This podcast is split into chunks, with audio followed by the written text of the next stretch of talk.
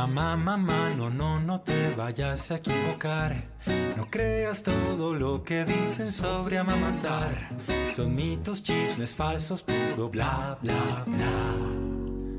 Aquí estoy yo para decirte toda la verdad. Me recomendó la psicóloga que, que le diera este libro. Para hombres. Ajá. Ah, Cinco lenguajes del amor para hombres.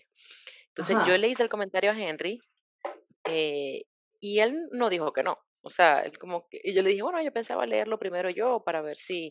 Me dijo, no, lo vas a vetar, lo vas a revisar, a ver si pasa el filtro. Y yo, sí, no te voy a decir que no. Entonces, bueno, lo, lo, lo compré ayer, con, de tantos de los regalos que me dieron mis amiguitos de cumpleaños, muchas gracias. Compré ayer y, y lo voy a, a leer. Es, es cortito, es chiquitico.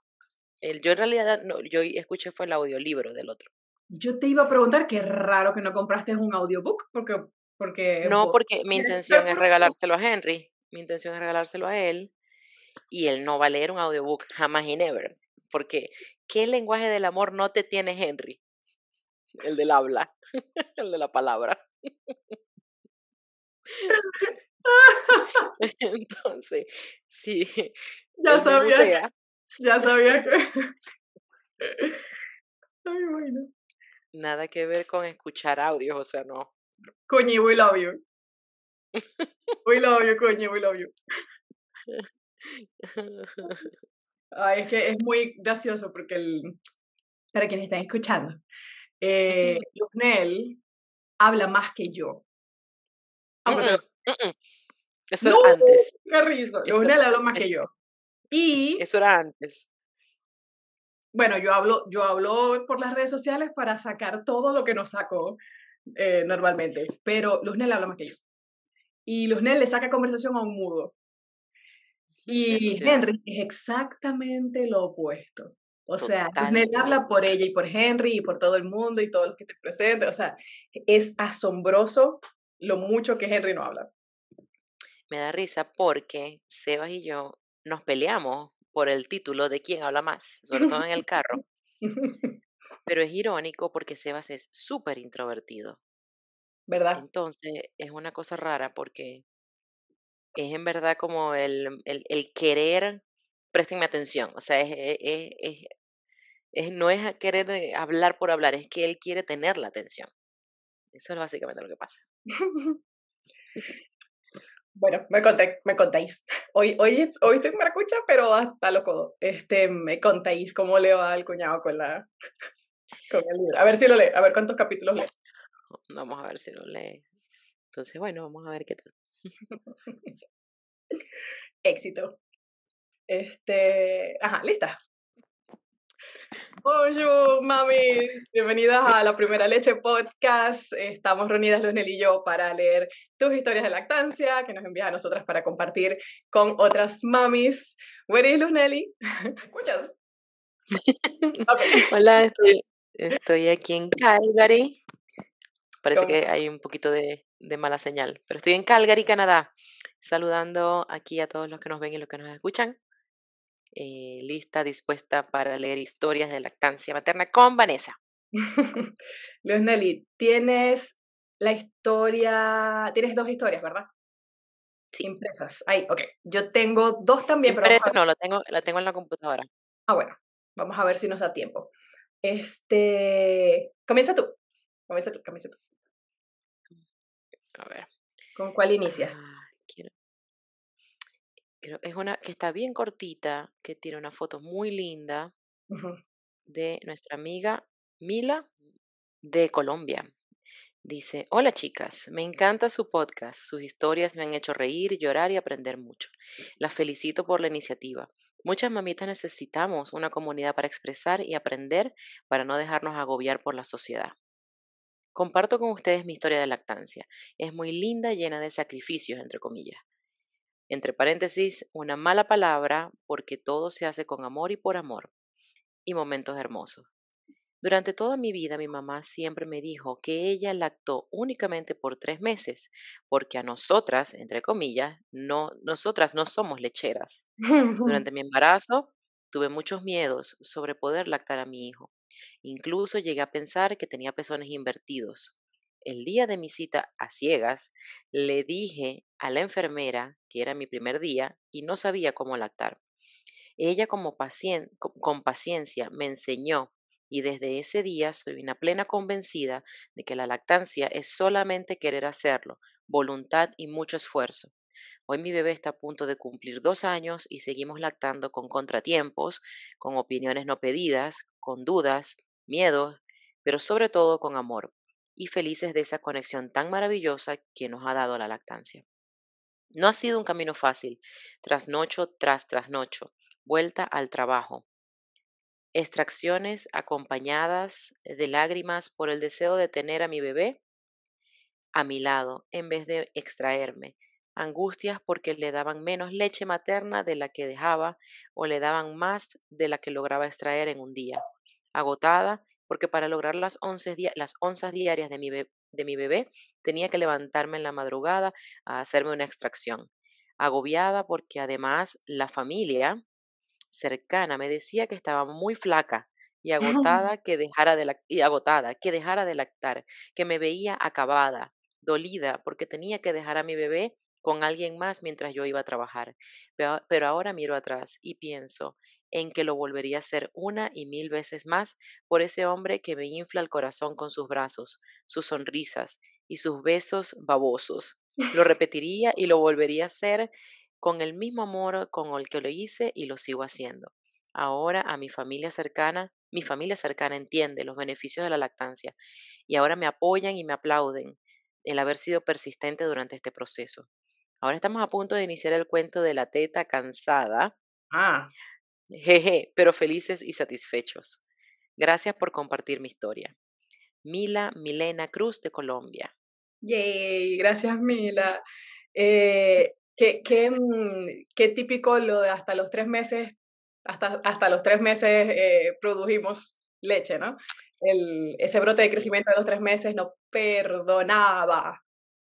Sí. No perdonaba. De hecho, mi compañera canadiense de trabajo, ella jura, no hay manera, eso no va a salir de su cabeza ni, ni, pretendo cambiárselo, que ella dejó de producir leche a los tres meses exactos y que su hija se destetó en ese momento. Dice, no, es que no, es que no salía en una gota, me decía. Es que, le, es que es muy probable, es muy probable que se pegara la bebé, la bebé estuviese llorando, ella se tratara de ordeñar y no les viera, no pudiera sacar una gota. No, no lo dudo. Ahora, no es lo mismo tratarse de ordeñar con la mano que lo que puede hacer tu bebé. Claro. Que, Importante. La teta, si fuera transparente, viéramos otra cosa y quizás no tendríamos tantas dudas. Sí, pero no lo es. Sí, yo no dudo que, que en verdad ella sintiera que no le salía ni una, ni una gota.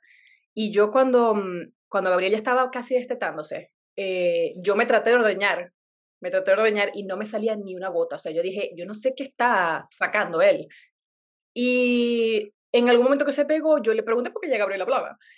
Y le pregunté, ¿te sale leche? Sí. Y yo, Gabriel, Gabriel, ¿en verdad te sale leche? Sí. Y yo, para ver. Y tenía leche.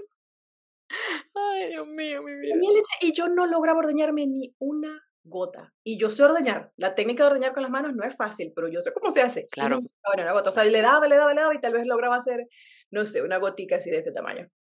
Qué increíble. Es que yo, yo incluso en mi momento más óptimo de lactancia, yo no llenaba más de dos onzas eh, con, con la, el extractor. Tampoco no podía, no, llenar una onza, eso eran 20, 25 minutos en una, 20, 25 minutos en otra, y llenaba una onza y ya, y ya. O sea, yo nunca hice banco, no pude hacer banco de leche. No pude. Yo lo máximo que podía hacer era que de repente me extraía eh, cuando estaba muy llena porque iba a salir y, por ejemplo, aquí estuvo mi suegro por unos, unos meses cuando ya Sebas estaba grandecito y le podía dejar de repente un teterito con tres oncitas y era algo como que salía corriendo, iba a hacer una compra y me venía porque no, no podía sacar más de eso. Y ahí está, el niño creció. creció sano, subió de peso perfecto.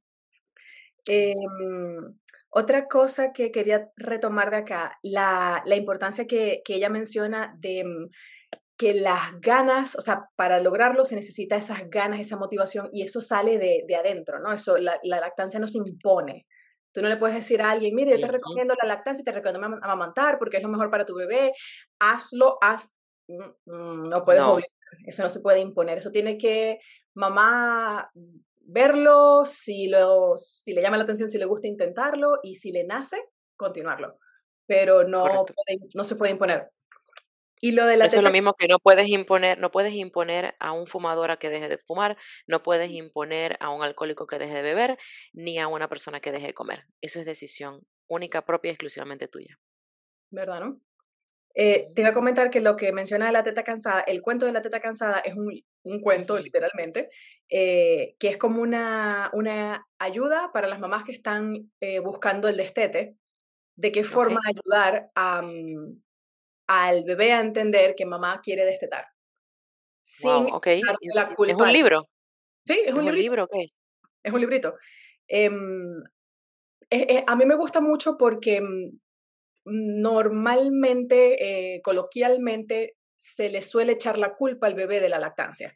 Cuando ya es hora de destetar, eh, le dicen al bebé que ya, ya tú estás muy grande para tomar teta, em, cualquier cosa, pero siempre suele culpabilizarse al bebé, diciéndole que ya tú no debes tomar, ya tú estás muy grande, ya eso no es bueno, o se ponen algo en el pecho para que entonces el bebé se lleve un mal rato, y es, o le dicen, no, me duele por tu culpa, me duele por tu culpa, no descanso por tu, y el bebé, eso es una carga que les queda, eso, no, eso no es nada. O peor aún, que se ponen una curita o salsa de tomate y les dicen, no, es que está oh. rota o está sangrando o está lastimada y mm, los bebés dicen, fui yo, está lastimada, yo le hice algo y se ponen a llorar y sienten que es su culpa, que por su culpa la teta tiene una curita, que por su culpa está lastimada oh. y eso es una carga emocional que no se merece ningún bebé y no es la culpa de ningún bebé y esto no significa que no puedes destetar porque no es culpa de tu bebé, no, significa que tú puedes destetar cuando tú lo desees, pero no es culpa de tu bebé que tú estás lista para destetar y tu bebé no.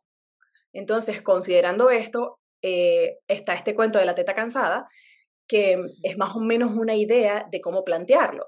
Y en este, resumido, resumiendo el cuento, em, mamá le cuenta a su bebé, le dice todo lo bonito que ha sido y le dice que en las noches la teta está cansada y todos vamos a dormir y cuando salga el sol podemos tomar otra vez teta. Entonces los nenes van entendiendo, ah, ok, es que estamos cansados y es hora de dormir y todos nos vamos a dormir y la tetica también. Y por la mañana nos vemos.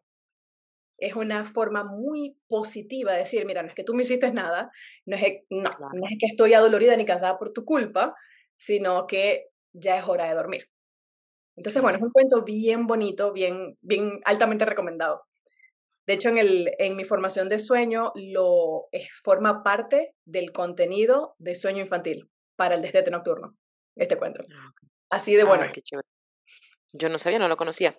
Tú sabes que yo, eh, ahorita se me ocurrió eh, registrarme a Audible, o Audible, supongo, que es para, para descargar libros, libros de audio, ¿no? Y ellos venden una suscripción. Yo, nunca he pagado suscripción, yo siempre he comprado mi libro, pero como tengo una lista tan larga de mm. libros que quiero leer, decidí comprar la suscripción porque creo que me cobran una, una cantidad que cuesta menos mensualmente de lo que cuesta un libro. Y los libros duran 5 o 6 horas, o sea que los puedo, obviamente los puedo leer al mes, uno o dos libros al mes.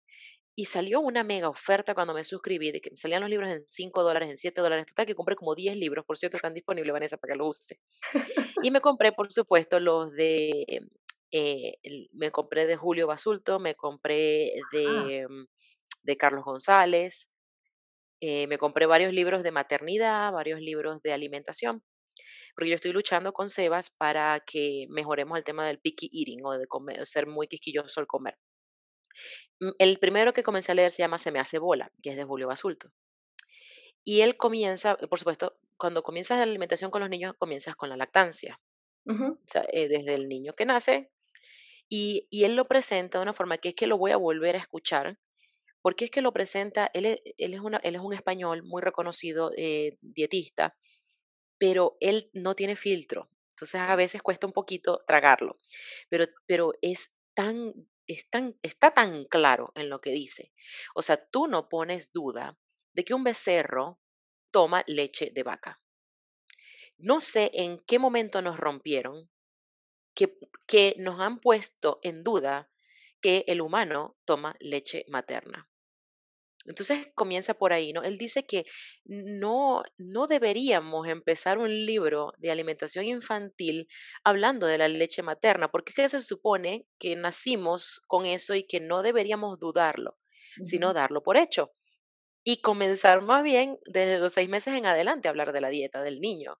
Pero obviamente no se puede, porque en algún momento nos rompieron, en algún momento, estamos hablando quizás 200 años o 100 años desde que inventaron la fórmula, este, y bueno, eh, claro, la fórmula salva vidas.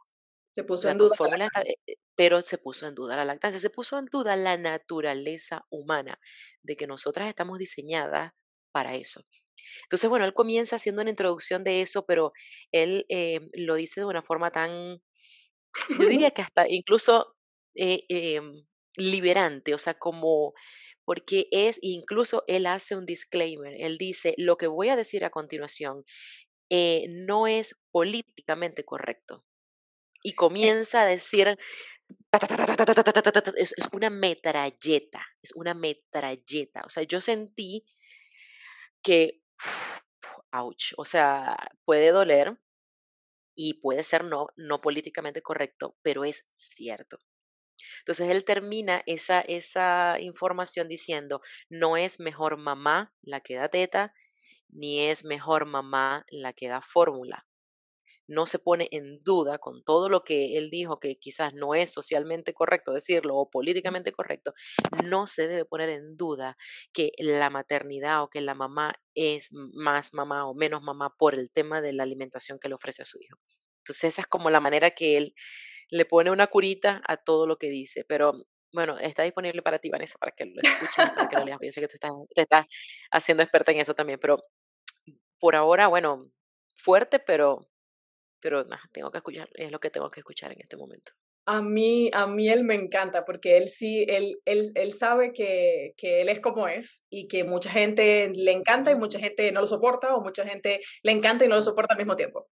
A mí me encanta y lo recontrasoporto porque me encanta que hable como hable, eh, justamente sin pelos en la lengua, ¿no? pero él también está bien claro en la vida en muchos aspectos eh, yo no sé si tú lo sigues a él, sí, lo sigo. toda su familia, etcétera, ¿no? Em, y yo entiendo que haya puesto el, como que el disclaimer al final de especificar que no debería, porque es más que obvio, que la alimentación no define el tipo de mamá que uno es o uno va a ser. Es obvio. O sea, la crianza, cómo tratamos al bebé, lo, eso define el tipo de madre que somos, no el tipo de alimentación, no si es una o la otra. Em, lo que pasa es que la parte de la metralleta, me imagino yo, que dijo que tiene que ver con, con la lactancia y la humanidad y los bebés, es justamente lo humano, lo diseñado para y por. Entonces es tan sin, sin discusión, no tiene discusión porque así se diseñó y ese es el fin de la lactancia, o sea, esa, esa es su función, etcétera, que puede ser tan puro y tan eh, fuerte de escuchar sabiendo la realidad en la que vivimos, que no todo el mundo puede cumplir esa, ese ideal de lactancia.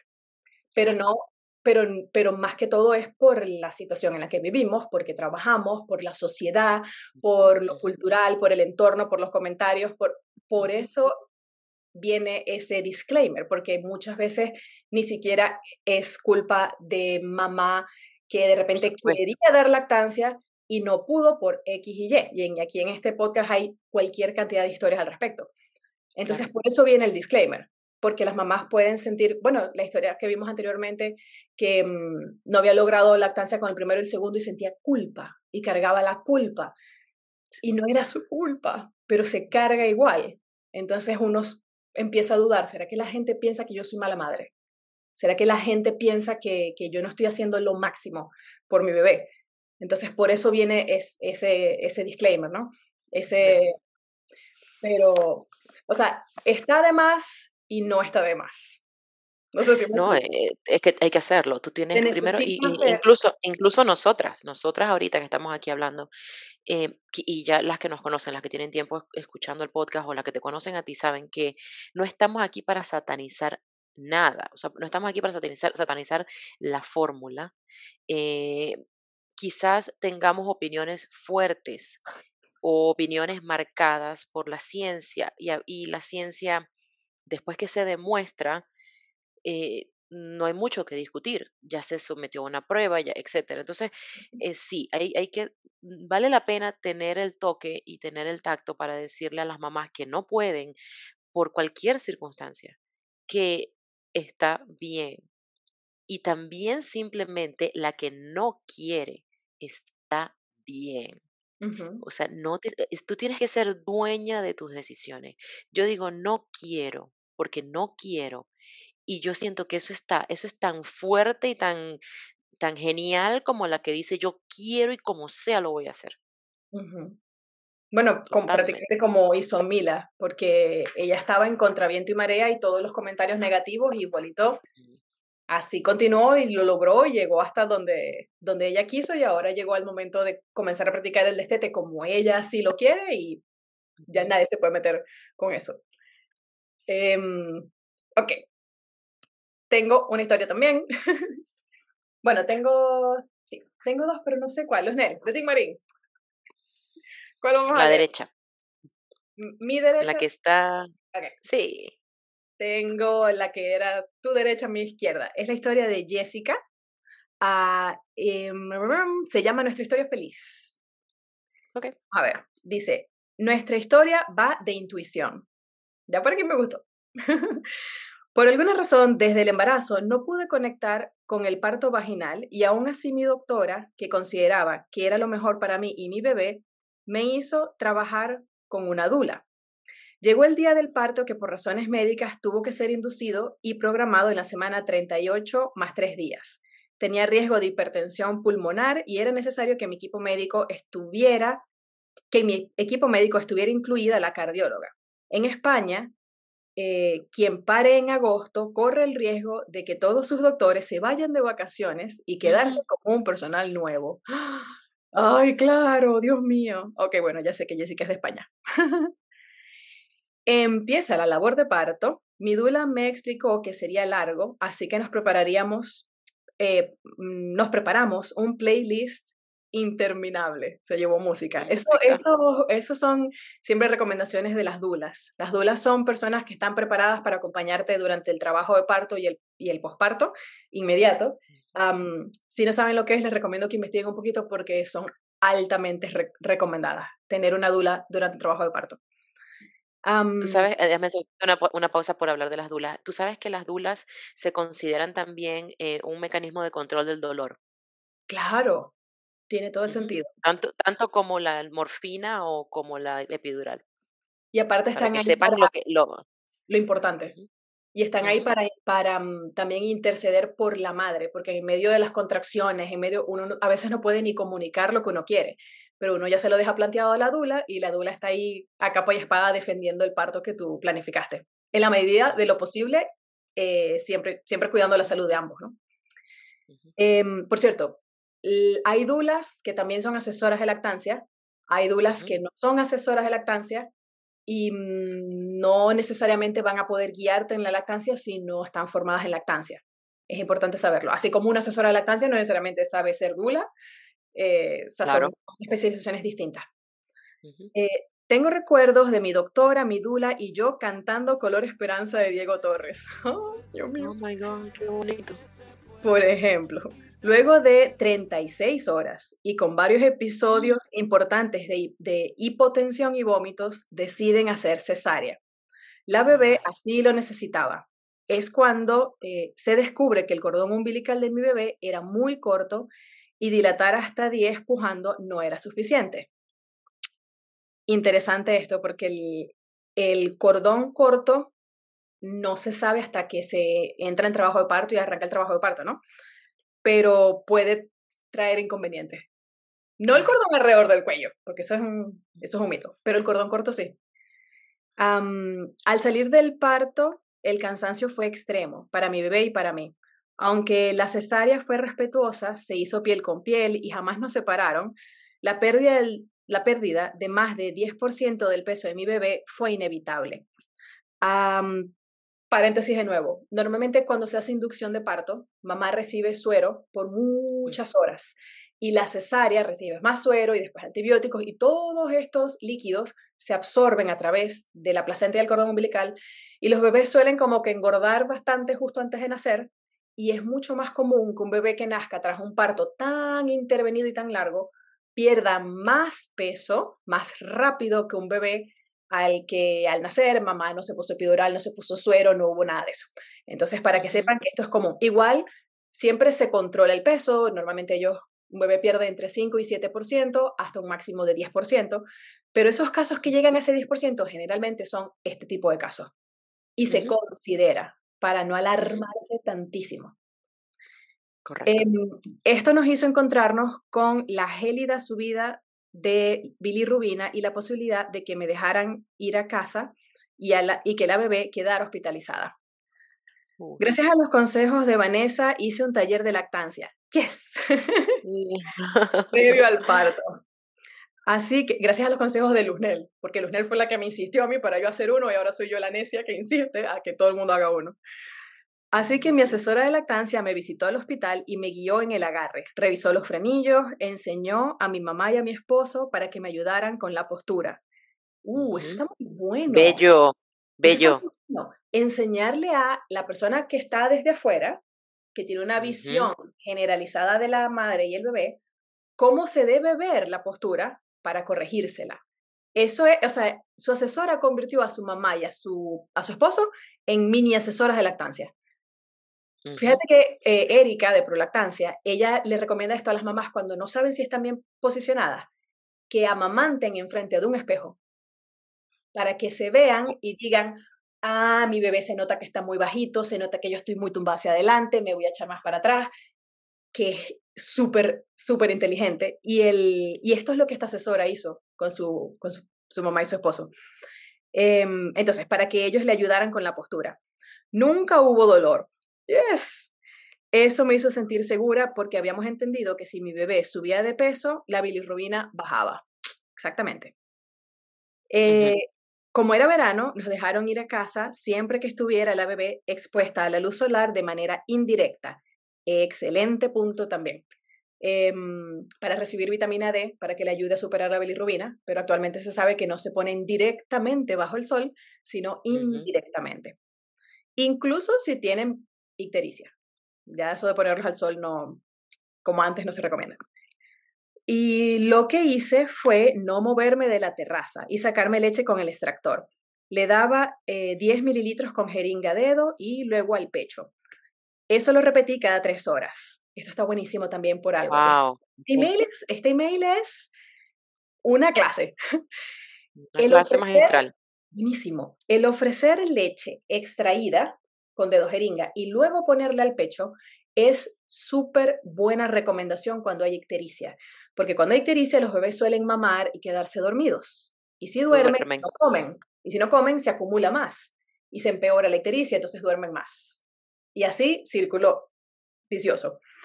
Cuando hay ictericia, se recomienda que mamá se ordeñe, justamente ofrezca con dedo jeringa, con dedo sonda, con otro método que no sea biberón, tetero, em, y amamantar, pero como no sabemos si se va a dormir al pecho, se recomienda dar leche extraída para asegurarte de que coma y no, no se siga acumulando la bilirrubina. O sea, que esto que, que estaba practicando está divino.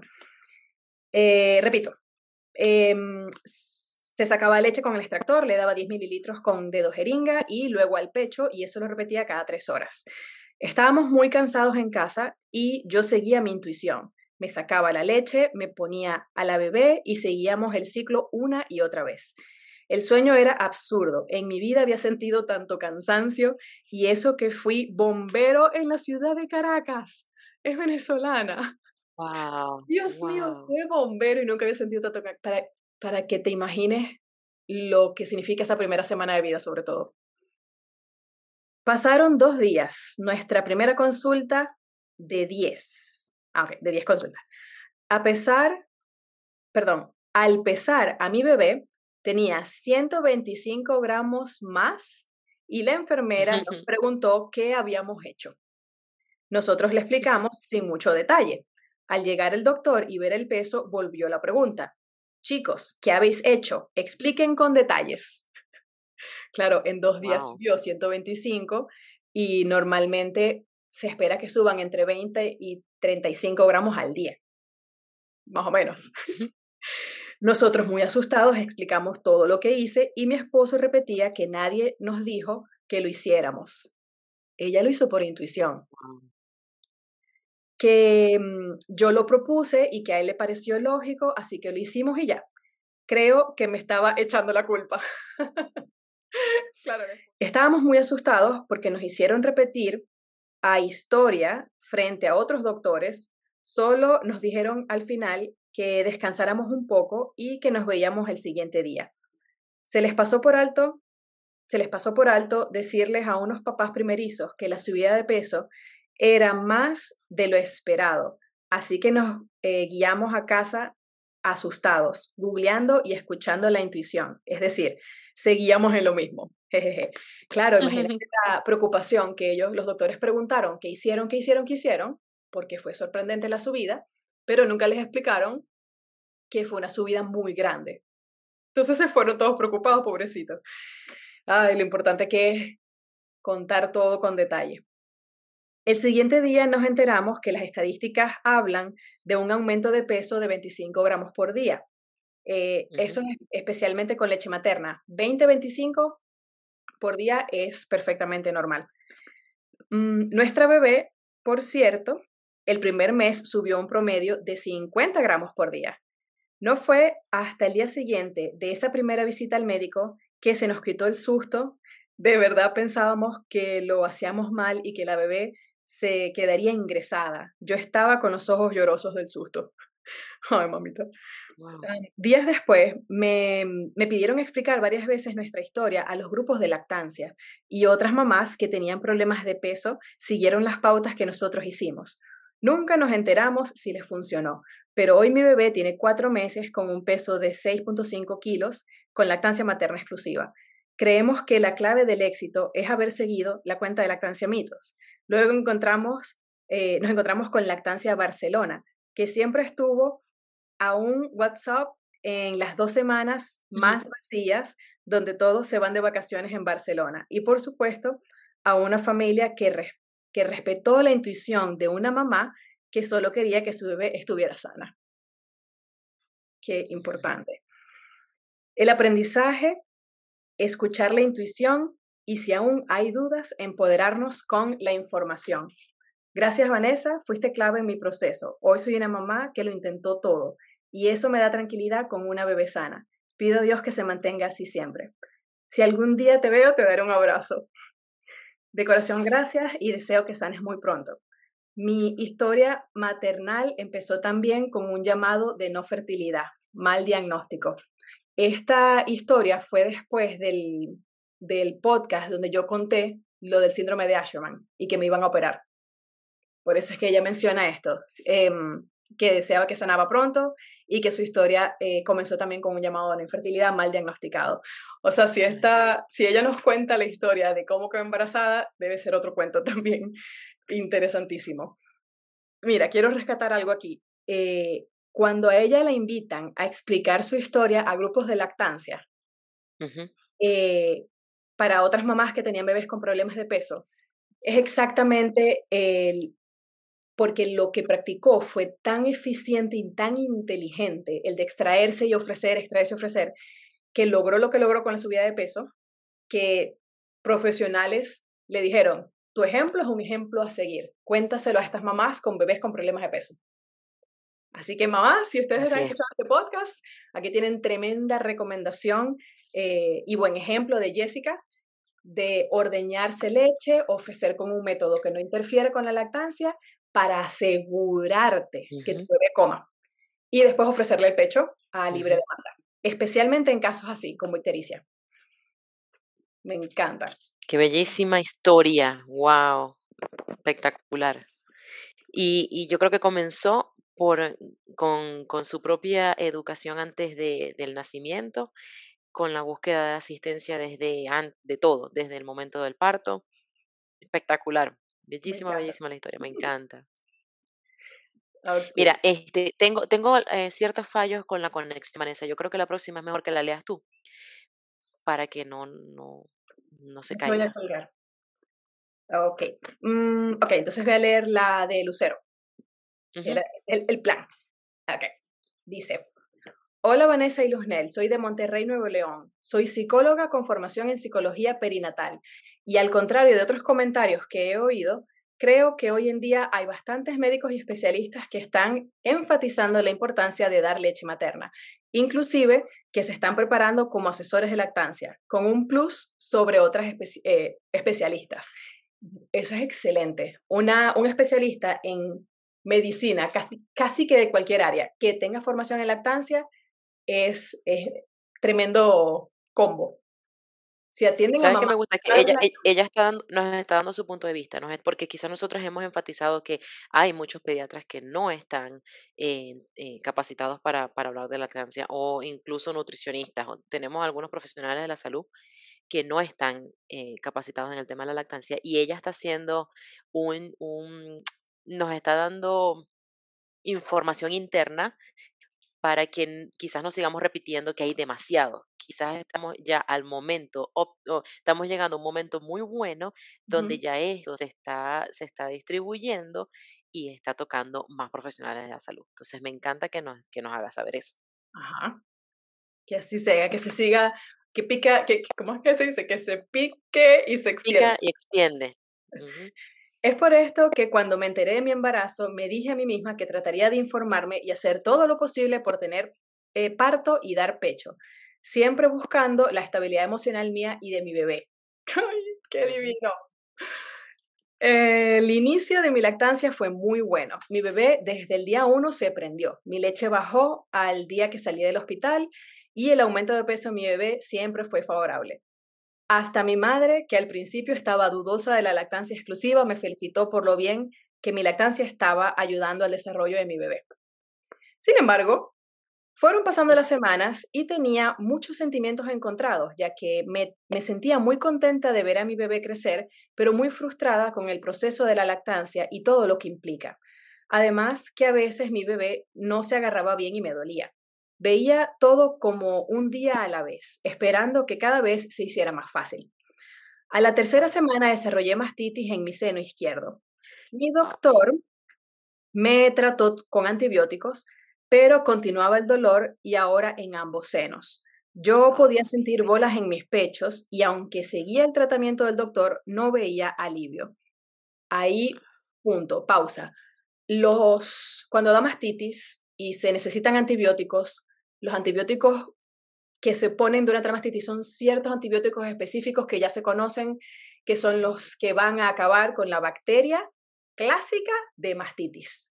No todos los antibióticos son específicos para mastitis y es importante recibir el que sí es o los que ya se conocen que sí funcionan, porque si entre 24 y 48 horas no se ve alivio y mejoría importante, lo más probable es que ese antibiótico no sea el adecuado porque el antibiótico es, como decimos en Venezuela, un tiro al piso. A lo que se comienza a hacer. ¿Y qué hacen? ¿Cómo, que te tienen que hacer un cultivo de la leche o de algo Esa es la recomendación número uno, un cultivo de la leche, pero en casi ningún lado lo hacen y tarda muchísimo. Y esto es una cosa que hay que moverse muy rápido. Pero es grave, es grave no comenzar con, porque ya se saben cuáles son los antibióticos recomendados para mastitis. O sea, por ahí es que se comienza. Y cuando no se conoce de mastitis y ponen un, antibiótico que es muy amplio, de esos que atacan muchas bacterias, suelen no funcionar, porque tienen que ser más específicos. Y lo peor es que normalmente tienen que terminar el tratamiento completo claro. Para luego arrancar el otro tratamiento. Entonces se hace eterno. En fin, empecé a sentirme más frustrada, llorando seguido y hasta enojada de dar pecho. Claro Claro, claro. Yo notaba, yo notaba que mi agarre no era bueno. Continuaba el dolor y cada día pensaba, ya no quiero dar pecho. Sabía que lo que estaba sintiendo no era bueno. Gracias a tu cuenta me animé a buscar a una asesora de lactancia, la cual me dio indicaciones que aliviaron el 50% de mi dolor, pero seguía sin poder lograr un buen agarre. Un día llorando le dije a mi esposo, solo un mes más, pero si esto no mejora, ya no puedo seguir. Siento que si sigo así, no es bueno ni para mí ni para mi bebé. Eso es 100% cierto. Y un mes es una, es una fecha larga. Tenía, tenía, todavía tenía fuerza, todavía tenía bastante fuerza. Mm, eh, por cierto, lo, lo, que está mencionando de la dificultad del agarre, la dificultad del agarre, mm, no sé para dónde va la historia, pero hay que estar pendiente. No es, no es eh, común que, que siga habiendo un mal agarre después de revisado. Y el mal agarre en sí, por sí solito, es causante de mastitis. Entonces es probable que eso fuese, bueno, ¿cómo, es que se lloviendo sobre mojado? Em, su esposo dice, él siempre me apoyó, me escuchaba y me decía, al final tú tienes la decisión, te apoyaré en lo que necesites. Solo toma una decisión pensada y no por impulso, ya que ambos desde el embarazo conocíamos los beneficios de dar leche materna. Como señal de Dios, justo esa semana inició el podcast de la primera leche. Lloraba, uy, ya va, que ya me emocioné. Ay, el que me iba a imaginar yo que iniciar un, podcast iba a, afectar así a Lucero. O sea, iba a hacer esto, ¿no? Ah, ya. ok. Justo esa semana inició el podcast La Primera Leche. Lloraba al escuchar cada episodio. Se me llenaban los ojos de, de nostalgia cuando escuchaba todas las historias. Lo único que pensaba era, no manches, todas estas mamás luchando por dar leche materna y yo, y yo que sí puedo, estoy pensando en dejarlo. Ay, mami. Fue así como un día vi como 20 videos de un buen agarre, a la par de que continuaba haciendo todo lo que me dijo la asesora y lo logré. Vi como mi pezón salía completamente redondo y lloré de felicidad. Le mandé mensaje a mi esposo y a la asesora. No podía de la felicidad. Aún ni llega el fin de mes que me había puesto de plazo y estoy súper feliz. Mi bebé sigue en muy buen peso, mis extracciones son exitosas para mi banco de leche, no duele lactar y mis senos no me duelen. Estoy segura que quiero continuar dándole todo el pecho que pueda a mi bebé. Algo que una mamá y ustedes dijeron en el podcast me quedó muy presente. Una lactancia exitosa es cuando mamá, bebé y papá están felices. Y yo no estaba feliz y necesitaba mejorar eso. Ahora puedo decir que sí lo estoy, pero gracias a informarme, a buscar ayuda especializada y al hacerle caso siempre a cómo me siento. Soy firme creyente que una mamá infeliz no va a poder darle a su bebé todo lo que necesita. Primero tengo que estar bien yo para que mi bebé esté bien. Y sin duda con esto refuerzo mis ganas de seguir ayudando a mamás con mi profesión y mi experiencia como madre, tal como ustedes lo hicieron conmigo. Tan importantes son estos foros que nos enseñan que hay personas especializadas, asesoras de lactancia, psicólogos, médicos y otros medios como el Internet y los libros, y que solo está en nosotras de usar todos los recursos a nuestro alcance. Así es. Postdata. Con gusto les dejo mi información. Que sepan las madres que habemos psicólogos entrenados en el tema y manejo emocional durante el embarazo y el posparto licenciada Lucero Sáenz Ibarra, redes sociales, Wellness Psicología. Lo voy a colocar en el pie de la, del, del, del episodio. Gracias por sus historias, Lucero. Ay, Dios mío. Genial. Yo pensaba que nos íbamos a ir sin llorar, Vanessa. Yo también.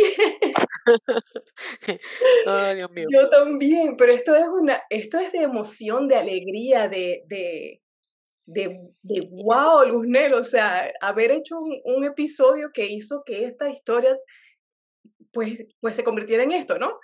Y, y siendo ella profesional de la psicología, cosa que nosotras mencionamos tanto y hablamos tanto y le damos tanta importancia, o sea, por supuesto, Lucero, que voy a colocar tu, tus redes sociales para que las mamás te contacten si, si se ven en esta situación.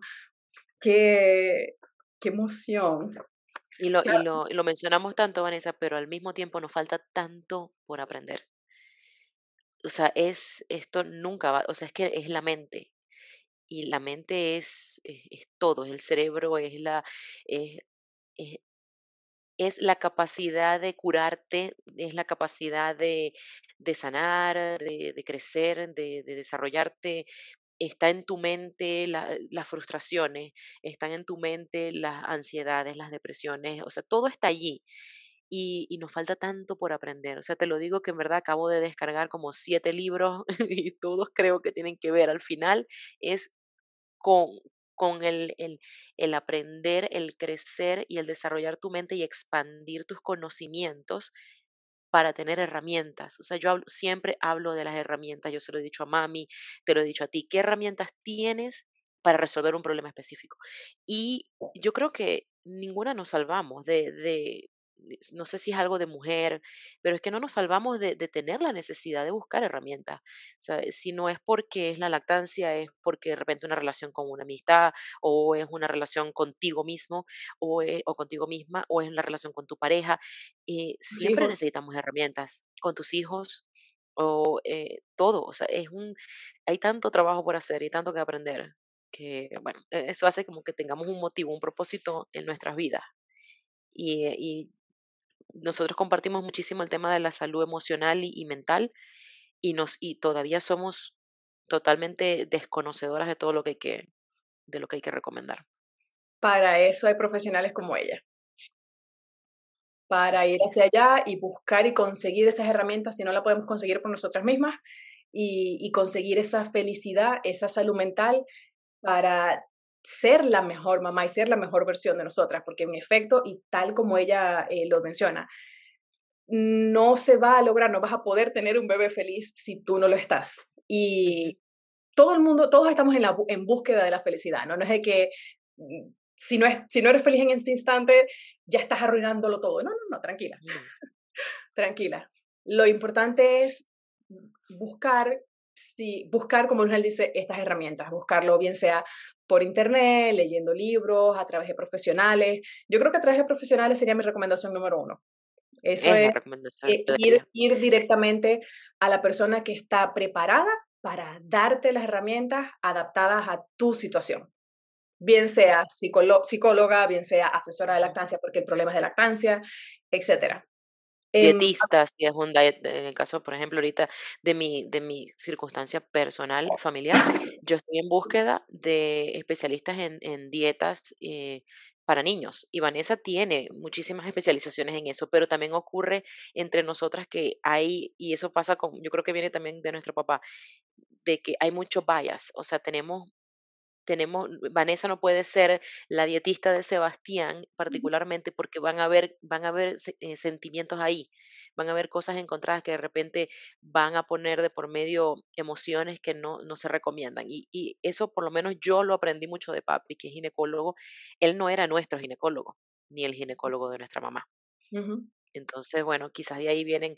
Y, y sin embargo, cuando yo necesito algo, tengo una duda, le pregunto a Vanessa. O sea, la primera, la primera puerta de información que me hizo ver que yo tenía que buscar ayuda fue Vanessa.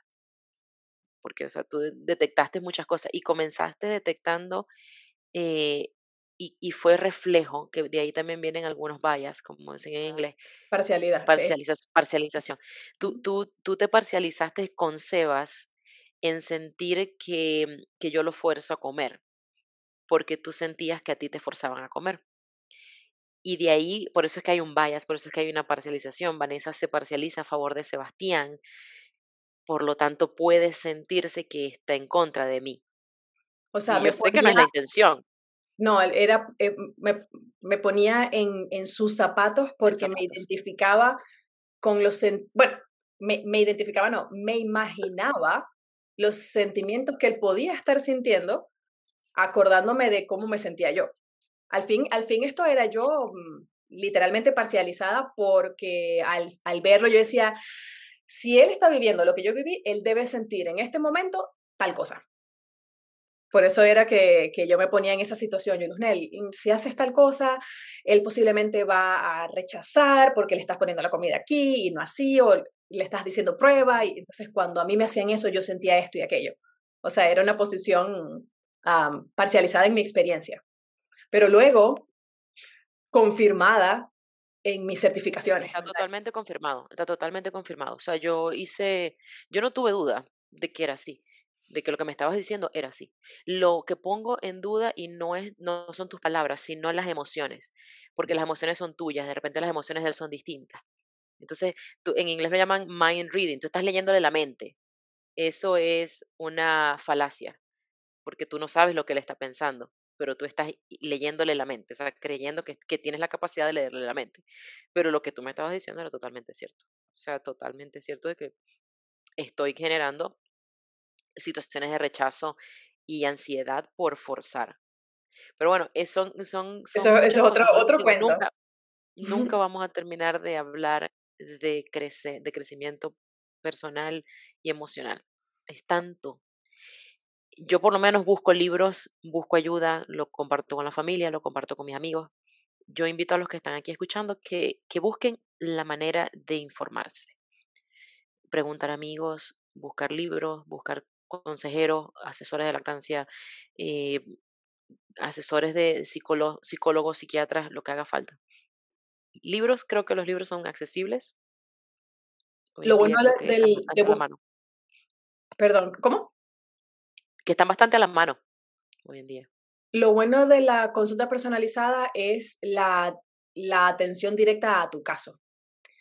Este, que por cierto, Luznel, hablando de la alimentación complementaria, quería invitar, porque ya tenemos que despedirnos, pero quería invitar a enviar historias, no solamente de lactancia y sus inicios, sino lactancia e inicio de la alimentación complementaria, lactancia y picky eater, bebé quisquilloso para comer, qué recomendaciones te dieron, qué te funcionó, qué no te funcionó, uh, qué era lo que tenía tu bebé. Um, y un tema que es, que llega a muchas, lactancia y sueño. ¿Cómo te fue? ¿Cómo dormía tu bebé? Mm, ¿Dormía o no dormía? ¿Dormía como bebé, entre comillas? ¿O se despertaba demasiado? ¿Cómo afectó el sueño a, lo, a tu lactancia o viceversa? ¿Era lo que te esperabas o no? ¿Qué recomendaciones te dieron? porque a veces uno empieza a quejarse de estar cansada por no dormir y te llegan los comentarios de no querías ser mamá, pues. En lugar de decirte, en lugar de decirte, te entiendo mamá, tienes todo el derecho del mundo de quejarte si estás cansada. Yo sé que eso no significa que no quieres a tus hijos ni que te arrepientas de haber tenido a tus hijos, pero todo el mundo tiene derecho a quejarse. Y a veces uno se queja porque mi bebé no come, uh, o uno se queja porque mi bebé no duerme, y te, te cae encima, te, te caen encima por quejarte. Que por cierto, a veces uno tiene la perspectiva de que, o la percepción de que mi bebé no come porque te dijeron que tenía que comer cierta cantidad y resulta que estaba comiendo perfectamente bien. O sea, que hubo un mal consejo por ahí.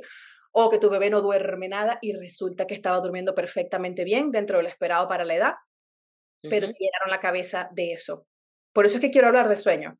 Yo sufrí de sueño, o sea, el, sueño de Gabriel hasta el sol de hoy. Hasta el sol de hoy, entonces tú sufres. El sol de hoy no es lo que yo hubiese querido que fuera. Em, pero ahora, por cierto, que ya terminé todas mis clases de mi certificación de sueño infantil, eh, no, no, me han dado el certificado porque me falta enviar dos tareas. Em, veo y compruebo y vuelvo a confirmar que Gabriel no tiene problemas de sueño y nunca los tuvo. Gabriel no tiene problemas, o sea, después de analizar todo y estudiar todo desde el primer día hasta el sol de hoy, él se despierta en el día, está activo, no está irritable, no está bostezando, no está cansado, o sea que su dormir cubre todas sus necesidades. Lo que no cubre son las mías. Pero bueno. Eso sí este, envíanos tu historia de sueño y lactancia o de sueño y alimentación mixta, porque también, también valen. Em, las recomendaciones que te dieron, con respecto a eso y a la alimentación complementaria, que me gustaría, me gustaría escuchar también un poquito de eso. ¿Qué te parece, no, Yo creo que me parece genial. Y quiero, y quiero escuchar también historias, yo sé que quizás nos desviamos un poquito de tema, pero quisiera escuchar historias de destete. Quisiera escuchar eh, transiciones, eh, de repente escuchar transición al trabajo o quiero, quiero escuchar otras historias también, quiero, quiero nutrirme porque no conozco tantas historias, sobre todo de destete. No conozco tantas historias que sean demasiado fáciles. El destete yo creo que nunca es fácil, al menos que permitas un destete natural. Ese es el único destete fácil. Sí. Pero para lograr un destete natural, tiene que ser que tú no quieras destetar todavía. Que nada te esté, que tu lactancia no te esté haciendo infeliz, que tu lactancia aún sea feliz y no te estorbe y no te moleste y no te incomode. Entonces puedes permitir el destete natural, pero mm, no todo el tiempo pasa. Se viven episodios de agitación por amamantamiento, se vive cansancio por trabajo, entonces no todo el mundo tiene la, la suerte de lograr un destete natural facilito. Sí, Pero bueno, gracias por fácil. eso, Ronel. Historias de destete. Sobre todo quiero escuchar las recomendaciones que les da la gente para ver cuáles, para confirmarles, eso es un buen consejo. No vayan a hacer eso, por favor. Con alimentación Claro. con sueño infantil y con destete. Vámonos, Excelente. va a estar bueno. Ok, Luz Nelly, gracias por acompañarme. Nos vemos entonces en la próxima grabación y esperamos por sus historias. Vale. Gracias. Gracias, Luz Nelly. Nos vemos. Chao, chao. Besitos. Bye. Bye, bye. Ajá, Luz Nelly, voy a arrancar. Dale, pero saluda. Voy a decir como que me ama. Witty. ¿Listo? Coño.